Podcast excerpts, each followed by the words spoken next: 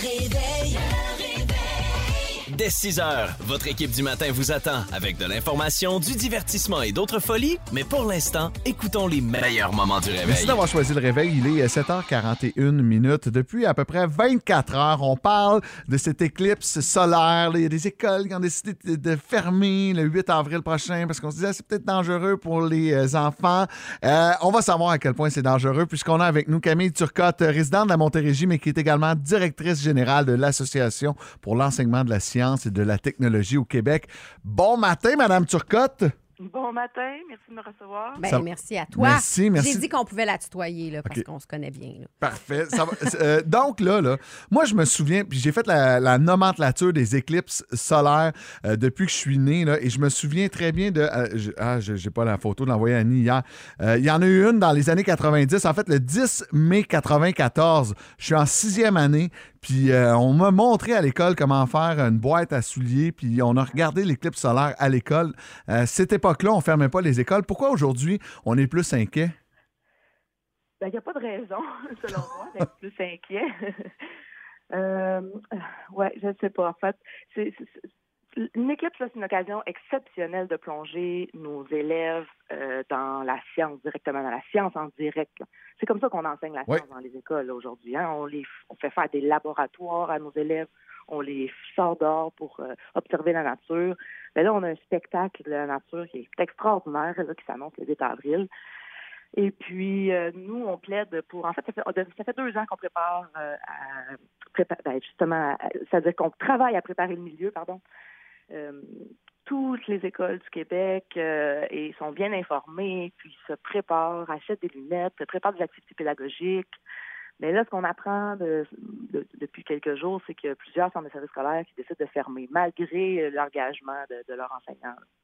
Oui, mais en fait, je voulais pas vous coincer là, avec ma question là, parce que je savais très bien que c'était pas plus dangereux en 94 qu'aujourd'hui. Puis moi, je me souviens, j'étais en sixième année, j'ai 12 ans, et euh, l'année qui a suivi, j'étais dans les livres de sciences, j'étais dans les livres d'étoiles, je me suis mis à m'intéresser à ce qu'il y avait en haut de nous autres, et ça l'a ouvert un univers dans ma tête à 100 Puis je trouve ça un peu déplorable de voir que là, on, joue, un, je vais utiliser le terme les peureux, mais on va essayer de protéger nos enfants au lieu de les éduquer.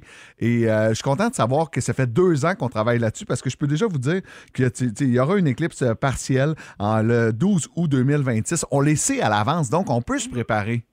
Ben oui, absolument, absolument. En fait, c'est ça. Nous, on fait des représentations auprès du ministère de l'Éducation depuis janvier 2022 pour euh, les aviser que ça, ça s'en vient. Puis on plaidait pour euh, l'achat euh, massif là, de lunettes de protection pour permettre à tout le million d'élèves du, prim- du primaire et secondaire au Québec, euh, donc pour les protéger puis les, les, les, les encourager là, à vivre ce phénomène-là. On est conscient. Oui. Non, non, vas-y, vas-y, Camille. Ben, J'allais dire qu'on est conscient que l'heure n'est pas tout à fait idéale, là, surtout que la totalité va arriver euh, selon les régions là, pendant le transport des élèves en autobus.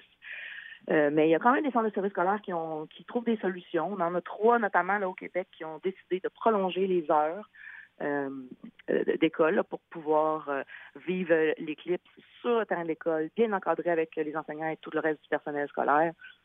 On a un autre centre de services scolaires qui, lui, a décidé de simplement annuler le transport en autobus cette journée-là. Donc, il y a des solutions qui existent, mais il y a d'autres centres de services scolaires qui, au contraire, euh, euh, décident de, de- de fermer. C'est très, très malheureux. Ben, c'était exactement ça ma question. En fait, c'était euh, c'est parce que l'heure est problématique. C'est à 15h30 hein, que ce sera. Non, euh, l'heure n'est pas problématique. C'est juste qu'on n'a pas les enfants avec nous en classe Ouais. pour les diriger.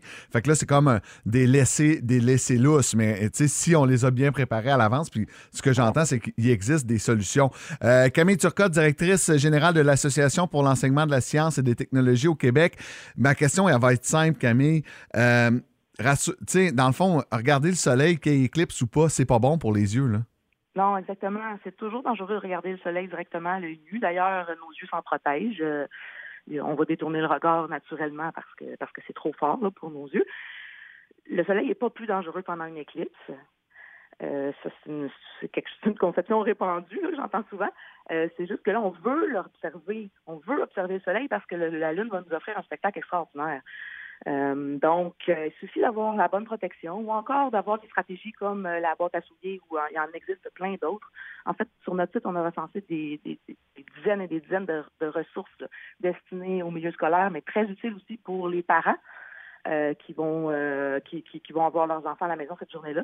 Donc, ils peuvent, euh, il y a toutes sortes de façons de se préparer puis d'observer, de, même avec les tout petits. Hein. Oui. Et oui, oui, oui. j'ai ma toute petite était à la maternelle, là, puis j'ai aucun souci là, avec elle. Avec, ben, en fait, ça fait longtemps que j'en parle, évidemment, là, mais on a nos lunettes. Elle sait comment observer euh, le soleil, on l'a déjà fait. Et puis, euh, c'est, c'est, en fait, c'est simple. Hein. Nos jeunes ont des ciseaux hein, dans les écoles. Ben oui. Ils ne pas les yeux, on leur apprend à ne pas se faire les yeux avec les, les ciseaux. Faisons la même chose avec les clips, c'est ce qu'on l'est. Puis surtout, c'est ça, c'est l'émerveillement. Vous l'avez bien nommé. Hein l'émerveillement que ça va susciter chez eux, euh, chez tous nos jeunes, là, puis les, les, passions pour euh, les sciences possiblement et pourquoi pas des carrières scientifiques. Ben oui, c'est ça, c'est juste de s'intéresser. Donc, euh, la semaine de relâche s'en vient. On peut aller faire. Tu parlais d'un site là où il y a des trucs pour regarder rapidement en terminant. C'est sur quel site qu'on peut on peut ben, trouver? Je vous invite à consulter notre site qui est aestq.org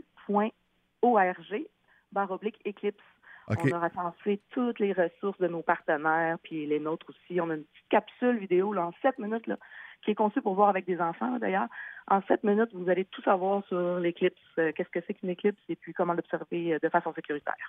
aestq.org barre oblique éclipse. La semaine de relâche s'en vient. Euh, ce ne sera pas le temps d'aller patiner parce qu'il va faire trop chaud. Donc, mm-hmm. faites-vous des boîtes à souliers. Puis profitez de ce spectacle lunaire, solaire, le 8 avril prochain. Camille Turcotte, directrice générale de l'Association pour l'enseignement de la science et de la technologie au Québec. Merci d'avoir pris le temps ce matin. Un grand merci à vous deux. Bonne journée. Restez là.